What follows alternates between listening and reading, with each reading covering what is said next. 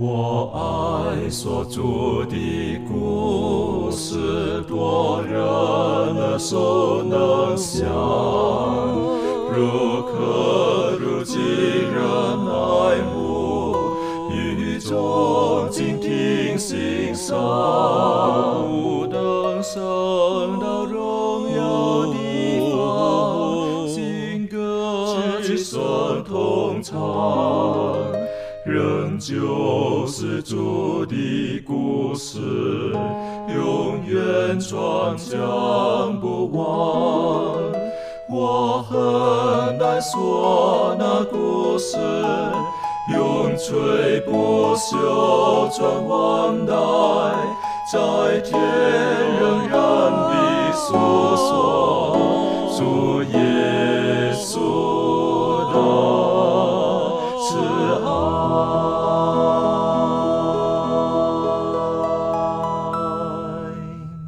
平安，欢迎来到学一学，跟我们一起领受来自天上的福气。今天我们是进入第九课的学习，我们要从以赛亚书的第四十一章开始看。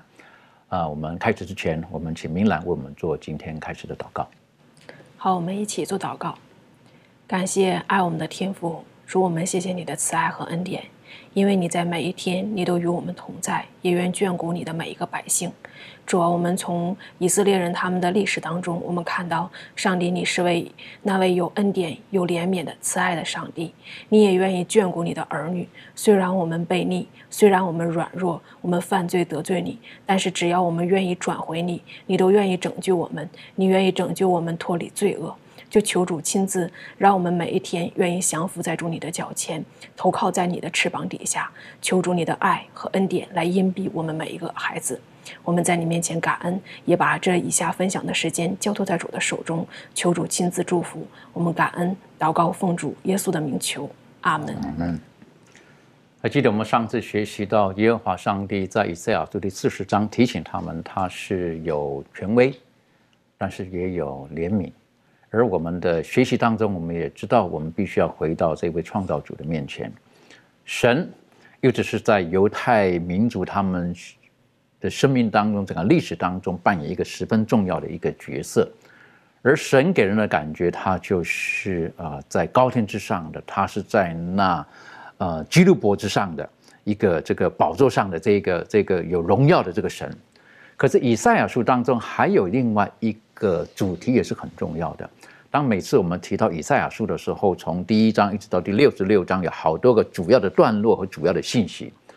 因为以赛亚书特别提到了有仆人，还记得上一次我们学习的时候，周宇他带我们学习了，就是有一个仆人，而他特别提提到原文呢，这个仆人所指的呢，这个信使，这个这个差使所讲的呢，是她是一个女的，是阴性的。好，他带领我们进入到历史当中去了，所了解到，在路加福音第二章特别提到了这一位呃女先知，哈，她宣告的这个呃耶稣基督将来所发所要做的事情，而玛利亚呢，她也向门徒们宣告，耶稣基督已经复活了。而今天，当我们进入到第四十一章的时候呢，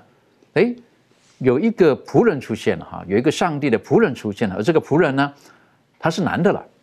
好，他是男的。好，特别是在以赛亚书第四十一章第八节提到的，我的仆人，就是这个仆人呢，用的就是阳性的，是个男性的。当我看见以赛亚书这种的呃陈列的时候呢，我个人是很大的安慰。好，等于说在福音的功德当中呢，男女都很重要。开始是不是可以请周宇再继续为我们带我们学习哈？在第四十一章第八节这里所提到的这个仆人，然后你可以带领我们更深入的去学习。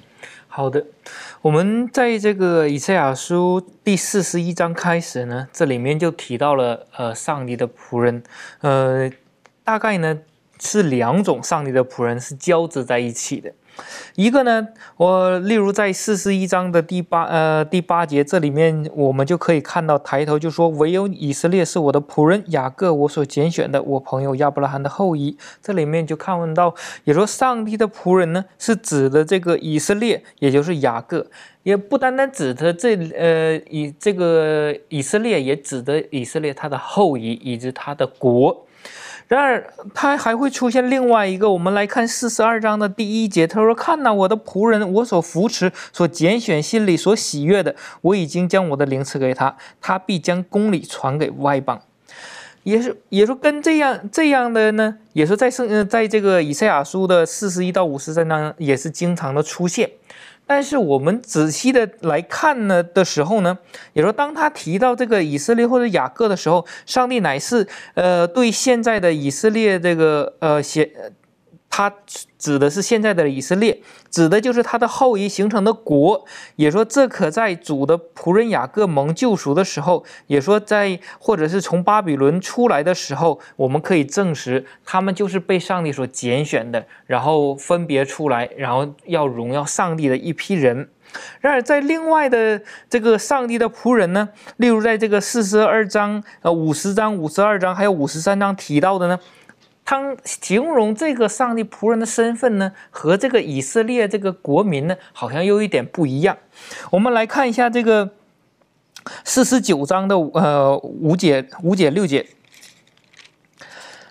以赛亚书第四十九章的五节六节说：“耶和华从我出胎造就我所做他的仆人，要使雅各归向他，使以色列到他那里聚集。”呃，现在他说。你做我的仆人，向雅各众支派复兴，使以色列中得到保全的归回，尚我小事。我还要使你做外邦人的光，叫你施行我的救恩，直到地极。有时候在这里面，我们读这节经文的时候，就发现好像前面是提到了，呃，他上帝的仆人是以色列，是雅各，呃，或者是他们的后裔。但这里面指的那个仆人呢，好像是和他们呢有一些关系，他并且还能复兴以色列。呃，显然这里面告诉我们这个。上帝的仆人呢是另有他人。我们再来看一下这个五十二章的第十五节。五十二章的第十五节，这里说：“这样，他必洗净许多的国民，君王也要向他闭口，因所曾传与他们的，他们必看见；未曾听见的，他们要明白。”这里面就告诉我们，他说这个仆人呢。他有，他还能做一件事，就是说能洗净他许多的国民。他有时候有这个赦免罪恶，使他的国民从污秽当中变得干净的一个作用。另外，我们看从这个以赛亚书的五十三章这里面，我们可以看到。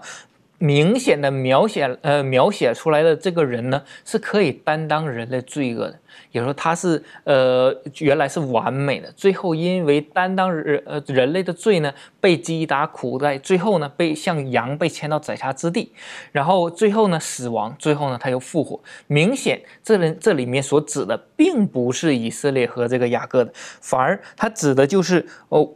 所有。旧约，也就是从创世以来，所有人盼望的那个弥赛亚。所以说，呃，在这个以赛亚书当中描写的这两个仆人呢，一个呢指的就是这个集体，另外一个呢就是指的个人，就是耶稣基督。所以等于说，在仆人来讲，在以赛亚书这里提到的是两方面了，一个是指的就是那受苦的仆人，就是耶稣基督。可是也有一个是一个国度，一群人，特别提到以色列雅各，他们应当成为。神的仆人，去宣扬神的福音，去代表神去服务那需要服务的人。所以特别特别提到的这个呃仆人的这个国度，他们的角色有哪些工作或者角色需要去注意的呢？呃，可不可以请庭轩跟我们一起学习？OK，好，那我们一起来看在以赛亚书第四十一章八到二十节。啊，我们来看一下这个经文。圣经说：“唯你以色列。”我的仆人雅各，我所拣选的，我朋友亚伯拉罕的后裔，你是我从地极所领来的，从地角所招来的，且对你说，你是我的仆人，我拣选你，并不弃绝你。你不要害怕，因为我与你同在；不要惊慌，因为我是你的上帝。我必兼顾你，我必帮助你，我必用我公义的右手扶持你。凡向你报发怒的，都必都报愧蒙羞。与你相争的必如无有，并要灭亡；与你争竞的，你要找他们也找不着；与你征战的必如无有，成为虚无。因为我耶和华你的上帝必搀扶你的右手，对你说：不要害怕，我必帮助你。你这从雅各和你们以色列人，不要害怕。耶和华说：我必帮助你。你的救赎主就是以色列的圣者。看哪，我已使你成为有快尺打量的新器具。你要把山林打得粉碎，使冈林如同糠皮。你要把它拨扬，风要吹去，旋风要把它刮散。你倒要以耶和华为喜乐，以以色列的圣者为夸耀。困苦穷乏人寻求水却没有，他们因口渴，舌头干燥。我耶和华必应允他们，我以色列的上帝必不离弃他们。我要在近光的高处开江河，在谷中开泉源。我要使沙漠变为水池，使干地变为涌泉。我要在旷野种上香柏树、皂荚树、番石榴树和野橄榄树。我在沙漠要把松树、杉树并黄杨树一同栽植，好叫人看见、知道、思想明白，这是耶和华的手所做的，是以色列的圣者所造的。好，从这第八节到第二十节里头，我们会看见，呃，这里的呃，我。呃，耶和华上帝他一直不断的为这群以色列人呃所做的事情，而且也不断的在呃说明一件事情：你不要害怕，你不要惊慌，我可以为你们做什么，我可以成就什么。那在这里，呃，这边所提到的这个仆人呢，其实在希伯来原文里头。呃，在这个国度里面，以色列人的身上呢，有暗示了一个立约的关系，就是这群以色列人是耶和华的仆人，而这在这种契约关系当中，以色列的角色就是他们敬拜神，他们服侍上帝，他们顺从于耶和华的所有的诫命，而且并且也作为他的代表来引领其他的国家能够来服侍并顺从他。所以，呃，以赛亚他在这里用到的。这样子的，呃，所形容到以色列我的仆人里头的这种意思呢，啊，有呃一部分是这样子的一个表示，所以呃，才在里头呢，我们也可以看到说，呃，神跟这个呃以色列人之间的这样子的关系。呃，是一种呃，就是约主跟约仆的关系，而当他们这个约仆的角色，他们所扮演出来是来引领啊外邦人能够来接受上帝的这样子的一个方向的时候，呃，就是可以更加的显现神的这种伟大的救赎主跟拯救者的这样救赎的概念。嗯，简单来讲，这个仆人不能大过主人，好，你们要不能离开上帝，好，我会帮助你，我会等等的。哎，有的时候一不小心啊，他们觉得他们什么都能做了，好，诚如是西西家一样，是不是打开了他的府库？你看，是不是？有的一不小心是这个样子的，所以也是提醒以色列人，呃，离了我你是什么都不能做的。特别在在刚刚庭轩读的经文当中，有一个经文我觉得很有意思哈，是第十四节哈，讲到说把雅各形容为虫，哈，这个我不晓得为什么以赛亚忽然间就用虫来形容这个雅各和以色列的家族。小裴，你对这个节有什么看法？好的，其实呢，在这个地方啊，我们看到说，你这虫雅各和你们以色列人不要害怕。其实用虫来去形容啊以色列人哈，或者是形容这些雅各，也就是上帝的这群选民呢，呃，在圣经当中也是很常见的一种的形容或者是比喻的方式。在这个约伯记二十五章第六节，这里也提到了一个哈，何况如虫的人啊，如取的世人呢？哈，这里用如虫如取的世人，在这个诗篇二十二篇第六节也讲到了这个诗人，他说我是虫，不是人啊，他就讲到了这样的一个概念。那如果我们去看这个呃这些经文，对于一个人把它比喻或者是形容是虫的话呢，其实在强调这个人他的软弱、他的无助、他的卑微、他的渺小。所以在这个地方呢，嗯，我们同样可以用这个概念来去理解他。他说：“你这个虫雅各和你们以色列人不要害怕，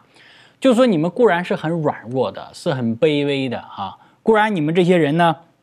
啊，是看起来是呃非常无助的。但是呢，我们在上一周的安息天，我们也特别探讨到了，在整个这个。”呃，以赛亚书第四十章里头讲到了上帝他的全能，上帝他的伟大。其实，在四十章、四十一章里头也讲到了这位上帝他的全能和伟大。你比方说这一个第十八节哈，四十一章第十八节这节经文就是说：“我要在净光的高处开江河，在谷中开泉源，我要使沙漠变为水池，使干地变为涌泉。”就是在形容上帝他的这个伟大。啊，上帝他行的那个骑士，上帝他的这个作为啊，是超乎人的这一种的作为与能力的。所以在这里提呃提醒这些雅各或者是以色列，你们是如虫的世人哈，你们这个是像虫一样，是不起眼的，是很渺小的，是对于整个呃这个自然界或者什么，你如果一个单独从一条虫来讲的话，起不到什么作用，是微不足道的。但是呢，如果你们愿意去仰望这一位有能力、有作为，然后有权柄的这位创造有全能的主的话呢，那么你们就可以在他那里呢，能够得着安慰，得着帮助。如果你们不去倚靠和信靠他的话呢，你就像一条虫一样被践踏啊。啊，人看到之后就一脚把它踩死，就是这样子的一个情形。所以这个其实对于我们今天也是有一个很好的提醒在里头，就是我们有的时候认为我们世人是很有能力的啊，我们人可以做很多的事情，但是呢，当我们真正的啊像这里所描述的一样，把自己看成是一个啊如蛆如虫的一个呃情形的话呢，把自己看作是这样子的话呢，我们才会更加的去学习仰赖那位上帝。的确，所以在以赛亚书第四十一章这里提到很多次，我必帮助你，我会扶持你。等于说，我们可能一不小心，我们也像虫一样，在人的眼中是那么没有价值、那么软弱的。但是，只要我们愿意在神的里面，神他说过，他说我会帮助你，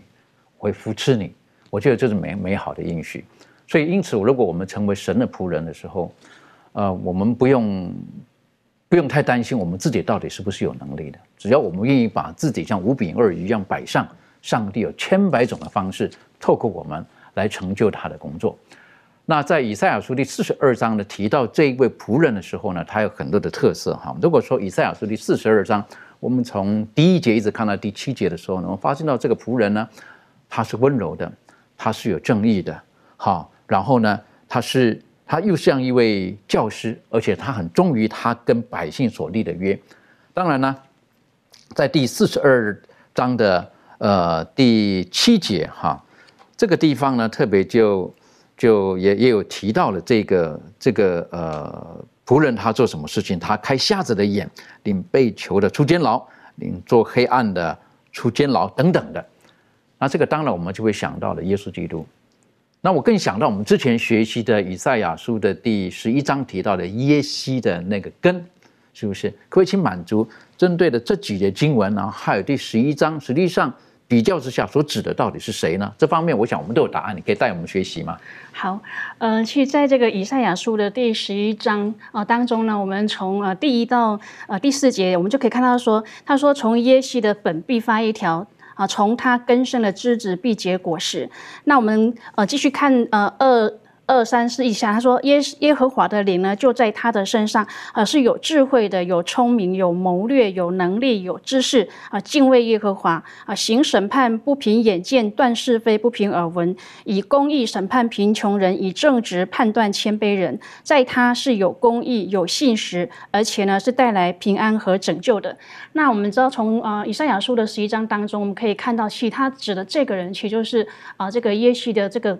根呢，其实就是啊，这个耶稣基督。那在以赛亚书的四十二章啊这边看到啊，他第一节讲说：“看了我的仆人，我所扶持、所拣选、心里所喜悦的，我已将我的灵赐给他，他必将公理传给外邦。”那如果我们继续看的话，我们就可以知道，他也讲到说，这个耶和华的灵呢赐给他啊，将公理传给外邦，做众人的中保啊，外邦人的光啊，并且是为众人带来这个拯救的。那我们也知道说，这个指的呢，也是这个啊，耶稣基督。那我们呃看到这个以赛亚书的第十一章啊，跟这个十二章啊其实是一样的哈，讲到说这个大卫王朝的统治的啊这个统治者他的行动呢是与这个呃耶和华相和谐的，是给这个受欺压的人呢带来这个公义和拯救的。那在以赛亚书的第九章啊第六第七节当中呢，就讲到说因有一婴孩啊为我们而生，有一子赐给我们，政权必担在他的肩头上，他名称为奇妙、测试全能的上帝、永在的父、和平的君。他的政权与平安并加增无穷，他必在大卫的宝座上啊治理他的国，以公平公义使两国啊使国坚定。稳固，从今直到永远。那其实我们呃整合起来都知道，说去讲的都是同样一位，就是这个弥赛亚。那我们知道这个弥赛亚基督他的使命是什么呢？好，他宣称说自己来是为了啊，是不要受人的服侍，乃是要服侍人，并且要舍命做啊多人的赎价。就我们知道啊，耶稣基督呢也是我们的这个救赎主。的确，所以在这边提提到的这个这个仆人，如果说我们跟这个以赛亚书的第前面的这个经文所比较的时候，所指的就是。耶稣基督这个仆人，那这个仆人当然有很多的面相，有很多的品格品，很多的特色，而所指的就是我们也晓得就是耶稣基督。当然，我们今天成为耶稣基督的仆人，我们也应当同样的，是不是应该把这些我们说圣灵的这个果子放在我们的生命当中，使神可以得到最大的荣耀。当然，在当时来讲，对以色列人责备以色列人的时候呢，其中有一个很重要的，就是在他们当中，他们没有实行上帝品格当中一样很重要的，就是公平正义。这个是一个很麻烦的事情。而在这个地方特别提到了，是不是这个仆人他本身他是有这个这个特性的？这方面是不是可以请明兰带我们一起学习？嗯，我们可以看一下在以赛亚书的四十二章，嗯，四十二章的一节到第七节。刚才我们有读过，我们看一下第二节，他说他的特征是什么呢？他不宣扬，不传，嗯，不扬声，也不使街上听见他的声音。压伤的芦苇他不折断，将残的灯火他不吹灭。他凭真理将。他凭真实将公理传开，他不灰心也不丧胆，直到他在地上设立公理，海岛都等候他的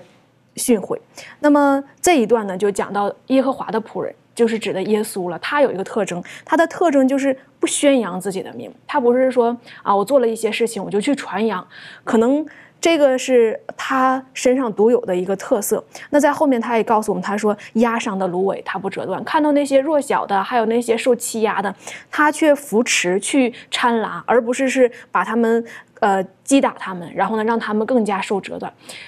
在以色列人的历史当中呢。呃，上帝就讲到他们的罪，就是看到那些孤儿啊、寡妇啊，看到那些软弱的弟兄当中受贫穷的，他们不去怜悯，也不去爱护。但这时候呢，他们却讲到耶稣他是怎样的呢？他是去搀拉、去扶持的。而在第四节的时候，他就讲到，他说他是设立这个公理的，他不是说随随便便这样待人也可以，他是有公平公义在里面的，并且呢，这位。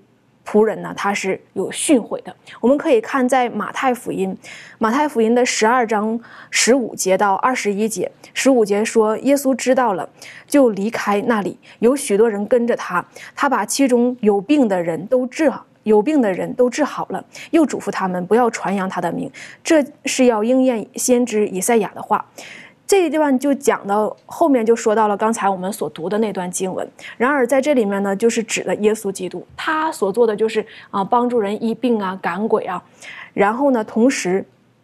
又呃给他们一些带来安慰。所以我们从这里面看到，这位无名的仆人，他是默默的，他是不去传扬自己的名，不是说我啊，我做了一件事情，我就要大张旗鼓的让所有的人都知道。耶稣基督他这位仆人，他是。嗯，我们可可以说是一个默默无闻的、无名的。很多的时候，他告诉了这个。讲大麻风的人，他说：“你回去给祭司查看，然后呢，不要告诉他们什么事。”很多的时候，耶稣都是这样交代的。其实他是里面有他做了这些事情，但他不宣扬，也不张扬。而在以赛亚书呢四十二章之前，四十一章二十一节到二十九节这一段经文当中，就讲到这个虚无的神和虚假的神。其实上帝的这位仆人和之前讲到这些虚假的神，就是做了一个鲜明的对比。他们是怎么样的呢？我们可以，呃，总结来说。这个偶像，这些虚假的神，他们唯一的特征就是虚无，他们所做的一切都是虚空的、缥缈的，没有什么事情。他们做没做事情？没有做事情。他们呃，给他们的百姓啊，或者是敬拜他们的这些信徒，或者是啊教教徒，他们有带来什么吗？也没有。在二十九节的时候就讲到，他说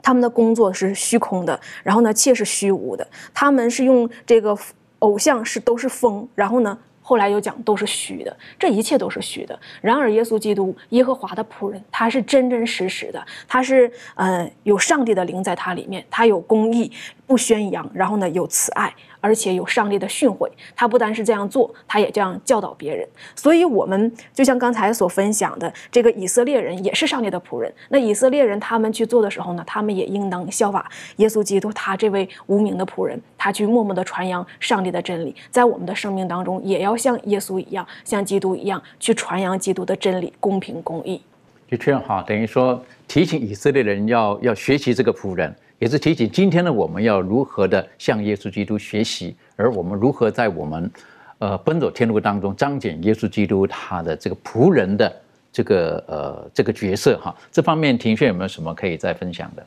嗯，对，我想从刚才明兰姐妹她分享的这个几个呃形容耶稣基督他在传道工作的这些呃态度的时候，我想有几个是让我有很多的学习的。第一个就是呃，耶稣他就曾经有宣称过他自己是不是要受人的服侍，而是要服侍人，而且是舍命做多人的赎价，这种牺牲的精神，呃，要付出代价的去。呃，去来带领人，去来经营关系，去来呃帮助人呃认识真理，这真的是需要付上呃金钱、时间，然后甚至是呃心力的这一切的代价。那我觉得耶稣基督他完完全全奉献了他的呃放奉献他自己，然后来去呃来去带领。那这个部分，我觉得这真的是一个非常呃要呃去学习的一个榜样。那第二个呢，就是呃。在这个第三节的时候，他说到压伤的芦苇，它不折断；将残的灯火，它不吹灭。我觉得这种就是一个，当我们一个处在软弱、然后受伤，而且是受压迫的人的时候，耶稣基督他就是一个我们呃最好的一个朋友，使我们可以来到他的面前，我们可以毫无畏惧的向他坦然自己。而且可以在它里面找到安慰，找到力量，也可以找到勇气。所以我想，呃，这也是我们在呃做传道工作的时候，呃，需要学习的一个呃，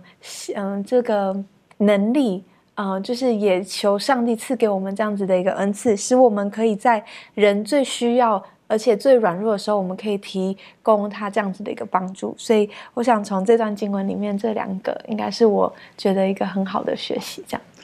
的确哈，在这个时代所教导的，啊，是叫做弱肉强食。好，你你你不需要去怜悯那个弱小的，是不是？但是这个告诉我们，这个仆人是江长的灯火，它不熄灭，是不是？受伤的芦苇它不会去折断。可是这个时代好像教导我们，你这个已经淘汰了，你就不，你这个人在活在世上的多余的，好，你没有什么什么价值等等，你没有什么能力等等的。可是圣经教导我们不是这个样子。好，我是觉得这个，当我在看见这个的时候，我是觉得很多时候跟我们就在今天这个社会上所学习的很多东西，看见的很多东西，实际上是有冲突的。好，而今天很多的东西错误的，我们就变成好像认为是很很正确的了。好，觉得就是这个样子的。特别我很忧心的，就是现在有很多很多现在呃小朋友们、青少年人，甚至成年人，他们所玩的一些所谓的在网络上啊、线上的游戏啊等等的。那种场面等等的，很多时候，实际上只有一个概念，不是要帮助别人，消灭敌人，哈，消灭他，消灭他，是不是？然后好像你消灭了，你就赢了，好，这种不知不觉哈，就占据了我们的大脑，好，我们觉得这就是一种生存的模式。可是在这个地方告诉我们，这个仆人不是这个样子的，好，这个仆人不是这样子的。我们跟从耶稣基督的，也不应当是这个样子的。我们应当有耶稣基督的本性跟品格。那我们在继续看下去以赛亚书的时候呢，很快的哈，如果我们看到第四十四章的时候，忽然间，哈，这个又跳出来了另外一个角色出现了哈。我们晓得这个先知的预言哈，从以赛亚书第一章到第三十九章，概括来讲，大概是讲到了这个呃以色列人会碰见的苦难啊等等的。可是中间呢，还是会有很多上帝的应许在里面，好穿插着。你看哦，他不仅照着这个时间的这个历史的时间去走的哈，所以在很早的时候呢，他已经预言了巴比伦的结局。那个时候亚述都还不算是最低强国，可是他已经预言到巴比伦会如何的等等的。那实际上我是觉得，只有神他能够看到一切，看穿整个历史的。所以在这个时候呢，就出现了另外一个仆人出现了，哈，是不是？他又跳过了巴比伦。我们今天回头看当然晓得了，直接进入到了。到马代波斯去了，好，这个等于说在以赛亚书第四十四章这个地方到四十五章这个地方呢，就有一个，我在想以赛亚在看这个东西的时候，他自己都不知道那是什么东西，好，一个惊人的预言，可不可以请这个周宇带我们去学习？好的，我们首先来看经文，以赛亚书四十四章的二十六到四十五章的第六节。这里面说到，他说：“使我仆人的话语立定，我使者的谋算成就。论到耶路撒冷，说必有人居住；论到犹大城邑，说呃必被建造。其中的荒场，我也必兴起。对深渊说：你干了吧。我也要使你的江河干枯。论古列说，他是我的牧人，他必呃必成就我所喜悦的，必下令建造耶路撒冷，发命令立稳圣殿的根基。我耶和华所高的古列，我搀扶他的右手，使列国降服在他们面前。我也要放松列王的腰带，使城门在他面前敞开，不得关闭。我对他如此说：我必在你前面行，修平崎岖的之地；我必打破铜门，呃，砍断铁栓。我要将暗中的宝物和隐秘的财宝赐给你，使你知道提名招你的就是我耶和华以色列的上帝。因我仆人雅各，我所拣选以色列的缘故，我就提名招你。你虽不认识我，我也加给你名号。我是耶和华，在我以外。并没有别神，除了我以外，再没有上帝。你虽不认识我，我必给你束腰，从日出之地到日落之处，使人都知道，除了我以外，没有别神。我是耶和华，在我以外，并没有别神。在这里面，我们可以清楚的看到，也说，呃，上帝借着以，呃，这个以赛亚，他写出了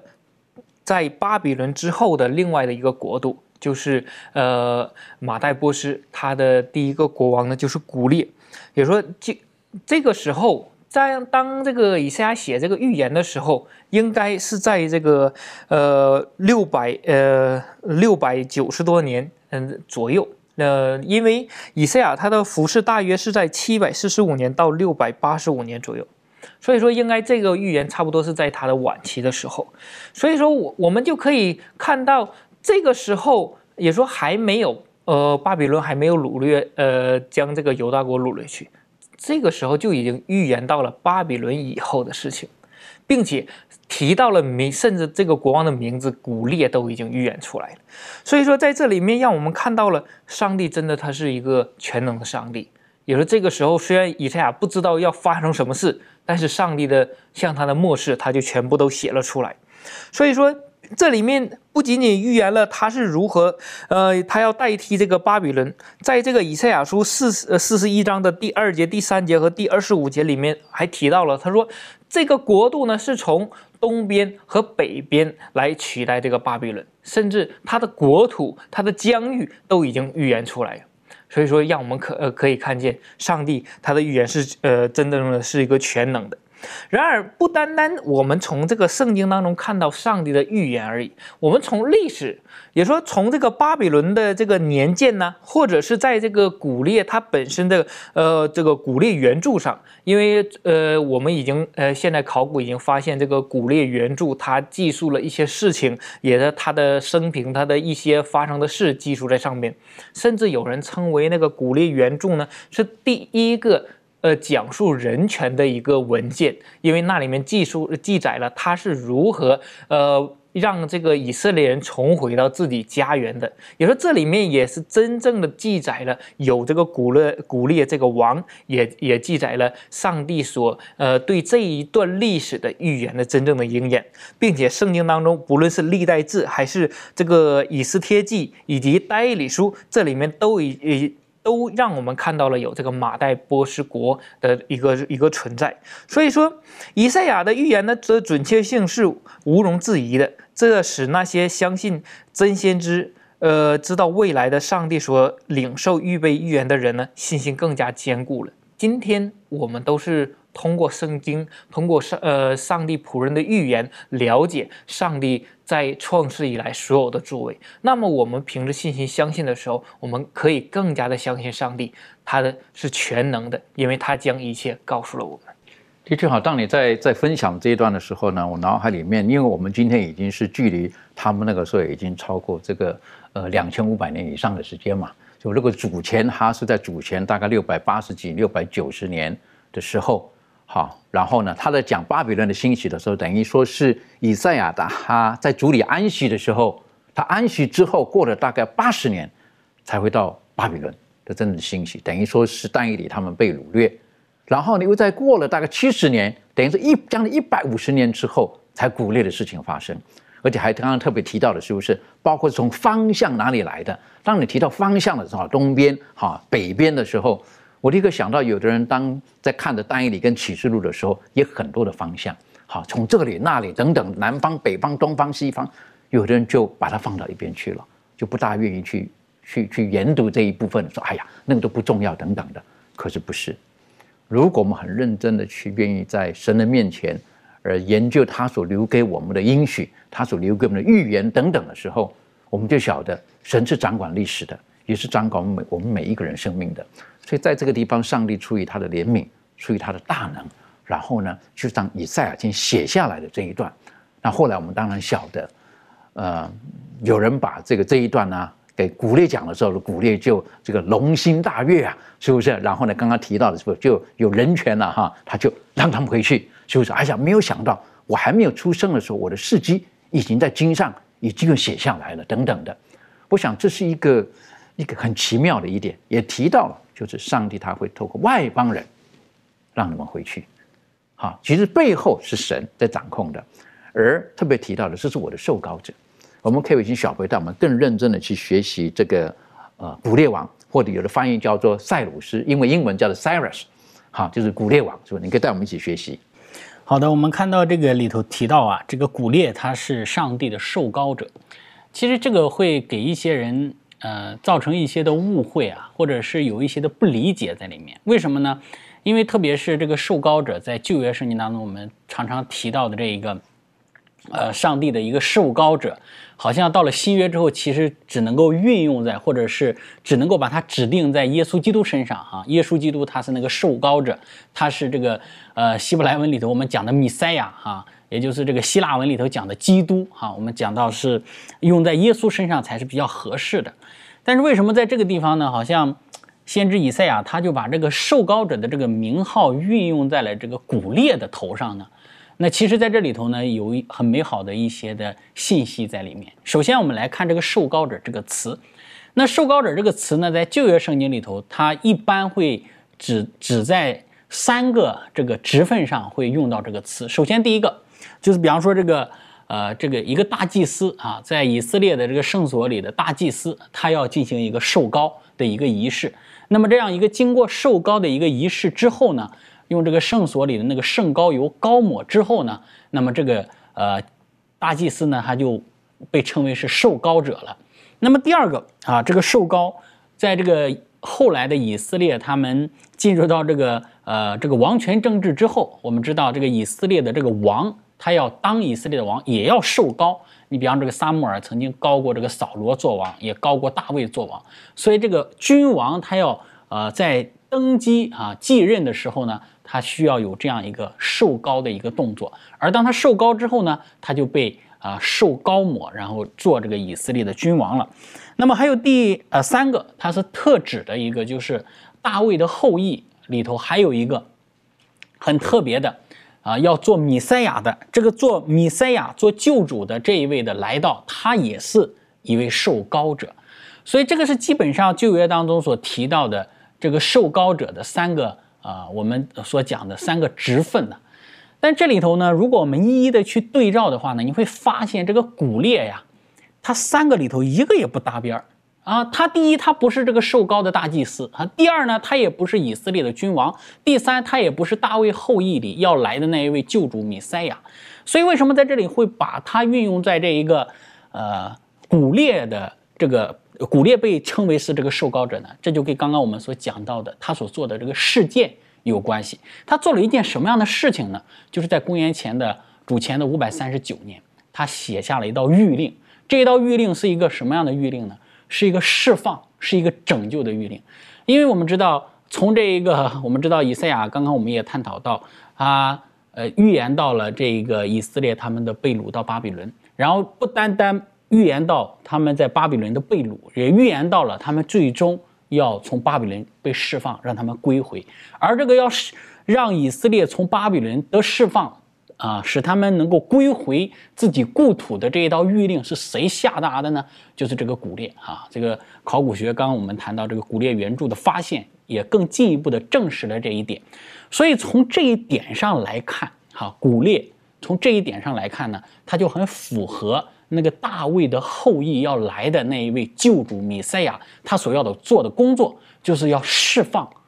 让人从那个被掳的一种情形之下被释放。我们知道，我们每一个人呢都被罪恶所掳掠了，我们都在罪恶的这个捆绑和束缚之下，我们不得释放。但是将来有一位那个米赛亚，他所做的工作是与这一个呃受膏者古列所做的工作是一样的，就是释放上帝的子民从这个被掳不得自由的巴比伦能够释放回去，能够得自由。所以从这一点上来看呢，古列他被称为受膏者，他是一种预指。他啊，从这一个我们讲神学里头有一个理论叫预表论的一个理论上来讲的话呢，他是在预指耶稣基督那个人类的救主弥赛亚所要带来的更大的一个释放和拯救的工作。所以在预表论的一个角度上来讲，它就有一个放大原则，就是巴比伦呃被掳的那些以色列人，他们只是一个犹太民族，然后在这个古列的一个。呃，这个一道谕令之下，他们被释放了。但是将来来的那一位救主米赛亚，他所带来的那个释放是更大的一个释放，是使全人类啊，在罪恶的捆绑之下的人呢，都能够得释放、得拯救。所以在这里呢，我们讲说这一个啊，他被称为古列是耶和华的受膏者，他是在预指着人类的救主米赛亚而言的。所以当时当古列如果说他看到了我，原来我我不是出生是偶然的，原来我是。宇宙的创造主，然后他，他拣选了我哈，那个是我在想，最难怪他有那种感动，然后很愿意，然后就把以色列人让他们回去。如果讲到这个预言的这种准确度的时候，实际上我们不得不再回到单一里或者启度当中，我们可以晓得，实际上有很多的事情，耶和华上帝出于他的怜悯，已经把人类历史，他都在他的时间表当中呢，他都一一的都诉说出来了，甚至我们都可以晓得。终局，终局会是如何了？但是很多人还是顽梗的心，他拒绝这一切，哪怕历历在我们的眼前一一的应验了，我们还是不愿意去接受，这是很可惜的事情。提到耶稣基督他要再来的时候，不是他再来，他第一次降临的时候，啊，其实在但以理书已经很清楚的提到了，特别但以理书第九章七十个七的预言当中，很准确的应验了。其实这对我们来讲都是很大的一些的提醒。好，满足这方面有没有什么可以分享的？好，我想呢，我们在呃代理书第七章啊这章当中呢，我们看到说代理他不只是看到那个兽，好，他也见到那一位亘古长存者啊，天上荣耀的事以及世上的国度啊，就是这个上帝的子民始终要得果。那在代理书的第九章第二十四到第二十七节啊，但以理就预言说，那久已盼望的大军弥赛亚将在一个特定的时刻出现。那这世上的国度呢？我们知道，不论它是如何的强大、呃坚强，如何的壮大，如何的恐怖，哦，都是都是会过去，不得存留的。因为呢，这所有的一切呢，都在这个上帝的掌管之下。那我们知道，当这个上帝的时间一到的时候呢，啊，上帝会让这个以色列民呢，他们经历这个很惨痛的逼迫。但是呢，这些都只是一个过程。那上帝。上帝指明的这个国呢是永恒的，它的权柄呢是永远的，是不能够废去的。那我们也知道，上帝的国是啊不会败坏的。那但以理他这个看见呢，其实呢，呃，对我们这些哈生存在这个末世代的人呢，我们天天看着这个世界的这种纷乱呐啊没有希望的时候呢，其实可以给我们呃产生一种就是盼望啊。我们知道说，呃，即使这个世界这么的混乱啊，这么的无望啊，但是呢，呃，在这个世界上这一切呢都要过去那。上帝的国度呢将要来到啊，那我们呢在这个人子的国度当中呢，我们是要跟这个啊上帝啊是要跟基督还有他的圣民呢一起来做王治理啊这个权地的，而且是啊直直到永永远远。所以呢，我们呃在这他的看见当中呢，其实是鼓励我们啊，我们知道的将来的这个世界是会怎么样子的，所以我们从现在我们就要做好这个啊选择，将来我们是要。啊，站在哪一边的？那这样的话呢？如果我们站在上帝这边的话，我们就可以看到，我们是可以跟上帝是永远同在的。的确好，如果我们看到以色列人的这一段历史的时候，还从以赛亚书当中的提醒，呃，他们有很多的惩罚跟提醒，可是上帝有很多的拯救跟应许在这个里面，那就在于我们如何的选择。像刚刚满足者提醒我们的，的确有一些人，他们选择看见的是阳光面，他们看见了希望，然后他们就觉得人生就就比较有盼望了。那有一些人可能觉得完蛋了，我们灭亡了。这方面，明兰有没有什么可以分享的？嗯，那在这个立位记的二十六章当中呢，这一段就记载了四十五节到四十到四十五节，就记载了这个以色列人他们背逆上帝，然后当他们背逆，他们所做的都是与上帝相反的，他们忘记了他们和上帝所立的约，他们厌弃了上帝的律法呀典章，但是呢。在这里面又上帝他又说，他说虽然他们厌弃了我，然后呢厌弃了我的律例和典章，但是呢他们转向上帝的时候，他不忘记。上帝他不忘记他和他们之间所立的约，就是与亚伯拉罕、与以撒、与雅各所立的那个约。上帝还要纪念他和他们之间所有的约，然后呢，他就拯救他们，就像在这个单一里他们被掳到外邦一样。他们虽然被掳到外邦，他们看到是嗯周遭所发生的这个事情，或者是他们当下所面对的这种境况，他们依然相信上帝的应许，就是他们将来会以色列人会得到重新的拯救。那么在这里面呢，就给嗯每一个现在困苦当中、环境当中的一个人一个美好的应许。我们要相信上帝的话，相信他是拯救我们的那位主，他必成就他所立的约，他要纪念他和我们之间所立的约，会救我们脱离罪恶。和这些的一切的刑法，只是我们要顺服他，降服于他。我们在他面前需要转向他。若不是转向他的话，我们这一切的刑罚也会临到我们。但是呢，最终呢，我们要知道，上帝的应许是不落空的。的确，上帝的应许不落空的。很重要是上帝跟以色列人立约。好，约里面的两面都有。哈，这方面庭训有没有什么可以再分享的？嗯，对，就像刚才我们读到的，呃，上帝他纪念，然后呃，他跟雅各。还有亚伯拉罕所立的约，那我们可以知道雅各是什么样子的人，亚伯拉罕又是什么样子的，呃，一个一个对象，这这样子的一个对象，神还是愿意以一个呃非常信实的一个神，然后来纪念他所要答应这呃以色列人所做的事情，所以我们可以看到说。呃，当我们呃知道这样子的神是这样子值得我们信靠的，在我们的生命当中，我们应当是呃更加的愿意，然后把我们自己呃交托给他。那所以，嗯，我想，呃，同样的，在我们呃与神之间的关系里头，作为一个约仆跟约主呃之间的这样子的关系，我们是不是也应当就是让自己呃再次的回到他的道路里头，这样子。的确哈，这个我们要相信上帝在我们生命当中安排的一切都是最好的、最美好的。好，纵使我们当下不明白，我在看立位记这一段的时候呢，可能因为有的时候我在在有时间的时候哈，在周末的时候，然后呃这个自己的时间的时候呢，我就喜欢到田里面去工作工作一下哈，流汗了哈，然后就接触一下这个这个泥巴啦等等的。呃，特别这里提到哈，他们离开的时候，地在荒荒废无人的时候，就要享受安息。当我看到这一句话的时候，我觉得很大的一个提醒跟鼓励。有时候我们觉得是荒废的，在人看来荒废了，可是，在神认为，他认为在这个时候呢，他的地图是得到了安息，那是个祝福在这个里面。所以，神在我们生命当中会放下很多我们称为叫做变相的祝福，好，可能用用一些苦难来包装神的祝福。我们要如何的透过信心，然后去接受这一切呢？愿神帮助我们。很快的，我们可以。讲到仆人的时候，讲到服务的时候呢，我们可以看到这个以赛亚书的第四十九章，在这边特别提到了哈，再一次提到了这个仆人，我们可以请着周宇带我们一起学习。好的，我们来看呃以赛亚书的第四十九章第一到第十二节，这里面就对这个上帝的仆人做了一些他的特征的一个诠释。然后我们我们首先来看几点，呃，第一个呢，我们来看呃四十九章第一节。他说：“众海岛啊，当听我言；远方的众民啊，留心而听。呃，自我出胎，耶和华就选召我；呃，自出母腹，他就提我的名。也说，当耶稣在出生的时候，呃，上帝就提耶稣的名，就已经预言了耶稣他要叫什么样的名字？怎么样？我们来看一下马太福音的第一章。”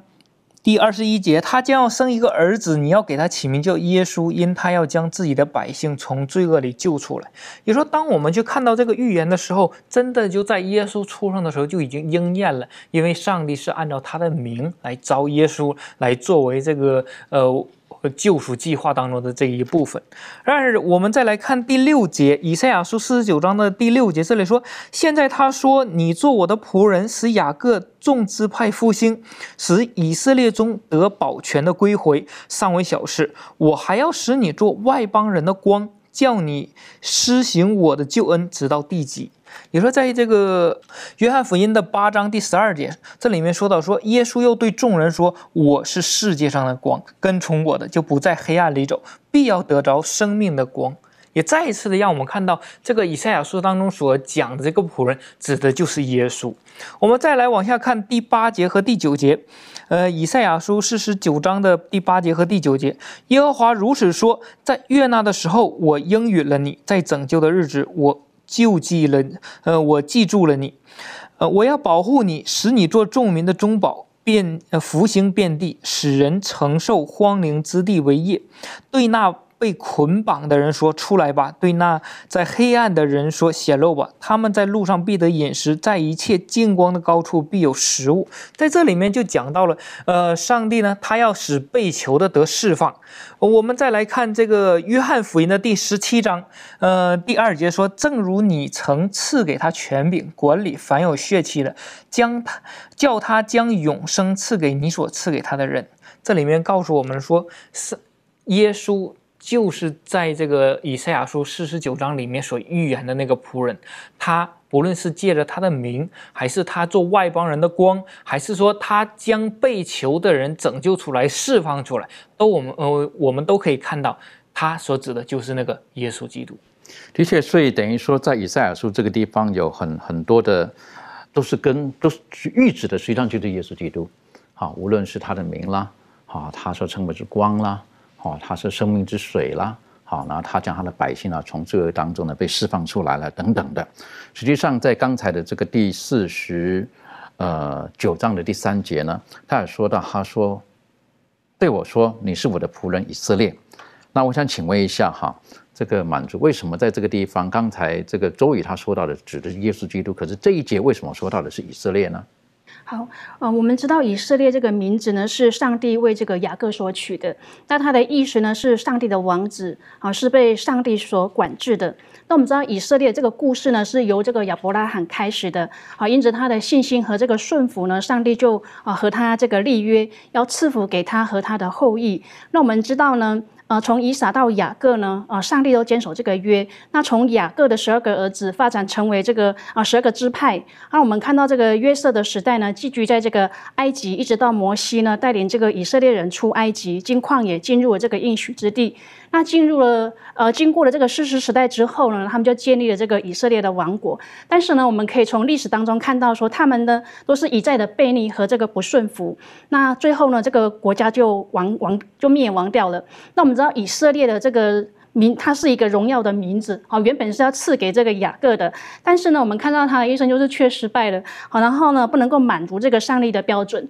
啊，甚至他后来这个以色列国呢，我们也没有也没有看到说上帝可以从他这个国家当中呢得到他应该要得的这个荣耀。那现在呢，啊，借着以赛亚，上帝就宣告说，这个名字要赐给那将要来的另一位，啊，就是弥赛亚耶稣基督。那在这个他的身上呢，上帝的旨意呢将要完全的实现，啊，也要成就。那上帝呢，也要因为这个弥赛亚耶稣的作为呢，得到这个完全的荣耀啊。虽然说过去这个以色列国呢，他们屡次失败，但是这一位上帝的仆人以色列呢，将要实现那创世以来上帝所定崇高的一个使命。当那称为以色列的人和国家都失败之后呢，只有弥赛亚耶稣基督这位上帝的仆人以色列才能够啊。以永远的救恩来施行救赎。那以色列是主另外一个荣耀的名字。那我们可以从以赛亚书的四十九章一直到这个五十七章当中呢，我们可以发现啊很多这种宝贵的应许啊。这位上帝的仆人以色列呢啊，就借着这种苦难呐、牺牲呐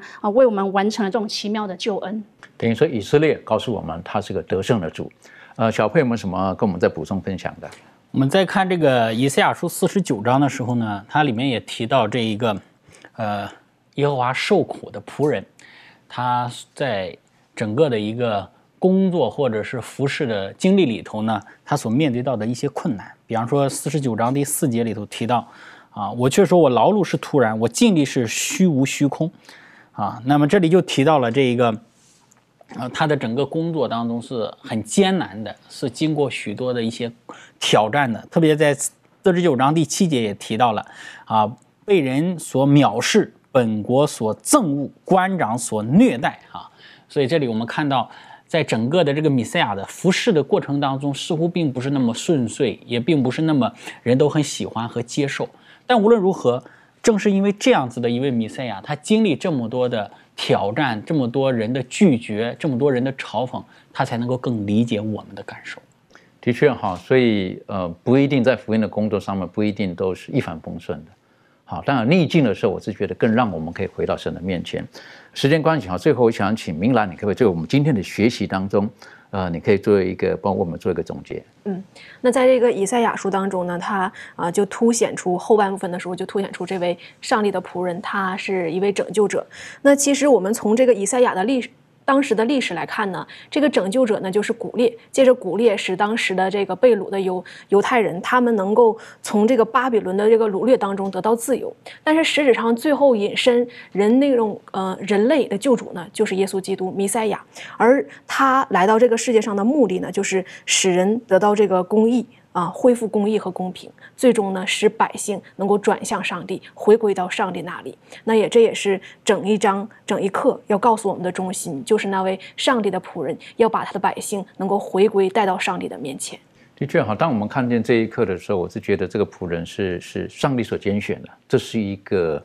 我们说这个叫做一个荣幸啊，不是因为我们很好提醒我们，我们只是从，但是上帝他拣选了我们，那拣选我们做什么？呃，诚如拣选呃古列，是不是需要释放神的百姓？那今天如果我们认为我们是被神所拣选的，我们是要释放谁呢？我是觉得就像耶稣所说的一样，今天我们有太多可以服务的地方了，好，太多可以服务的地方了。有的人讲说，我们是不是要去走这个耶稣基督曾经走过的地方呢？当然，有人提醒我们，实际上我们今天。就在我们所生活的地方，可以走过耶稣基督所曾经走过的地方。当我们走到医院里面去的时候，我们看见那有需要的人的时候，那是耶稣他愿意走的地方。他愿意使那边的人，他可以从病痛当中可以被释放。当我们走到那贫困孤儿寡妇的地方去的时候，我们可以想到耶稣基督他会对这些人做些什么事情呢？各位亲爱的弟兄姐妹，实际上我们都是神所拣选的，而我们愿不愿意很忠心的？像耶稣一样，完成了救赎的工作，然后使我们每一个人得到了盼望。同样的，我们愿不愿意照着耶稣基督的脚步，去使我们周遭的人，凡是有需要的人，跟我们一样，都得到永生的盼望呢？我们一起低头，我们做祷告。这辈的父，我们很谢谢您在今天以赛亚书的这一段学习当中，我们谢谢您在两千多年之前，你透过以赛亚。你给如此有希望、盼望的信息给了你的子民，同样，今天也提醒我们，你拣选了，呃，当时的古列，今天你也拣选了我们，我们要使那有需要的人从黑暗当中看见光明，从病痛当中、肉体当中可以得以释放。主啊，这不是我们所能做的，我们我也把自己交给您，愿你的圣灵，愿你的能力大大的使用我们。让我们知道，我们在这条有挑战的路上，我们并不孤单。纵使就像耶稣一样碰到许许多多的困难，但主啊，我们仰望你。我们知道，在一切的困难当中，你是要使我们更加的相信你是我们能力的来源，帮助我们，让我们在人生这条道路当中，我们愿意为主所使用，可以成为别人的祝福。我们谢谢主，因为你如此的爱我们。祷告着奉靠耶稣基督的名求。Amen.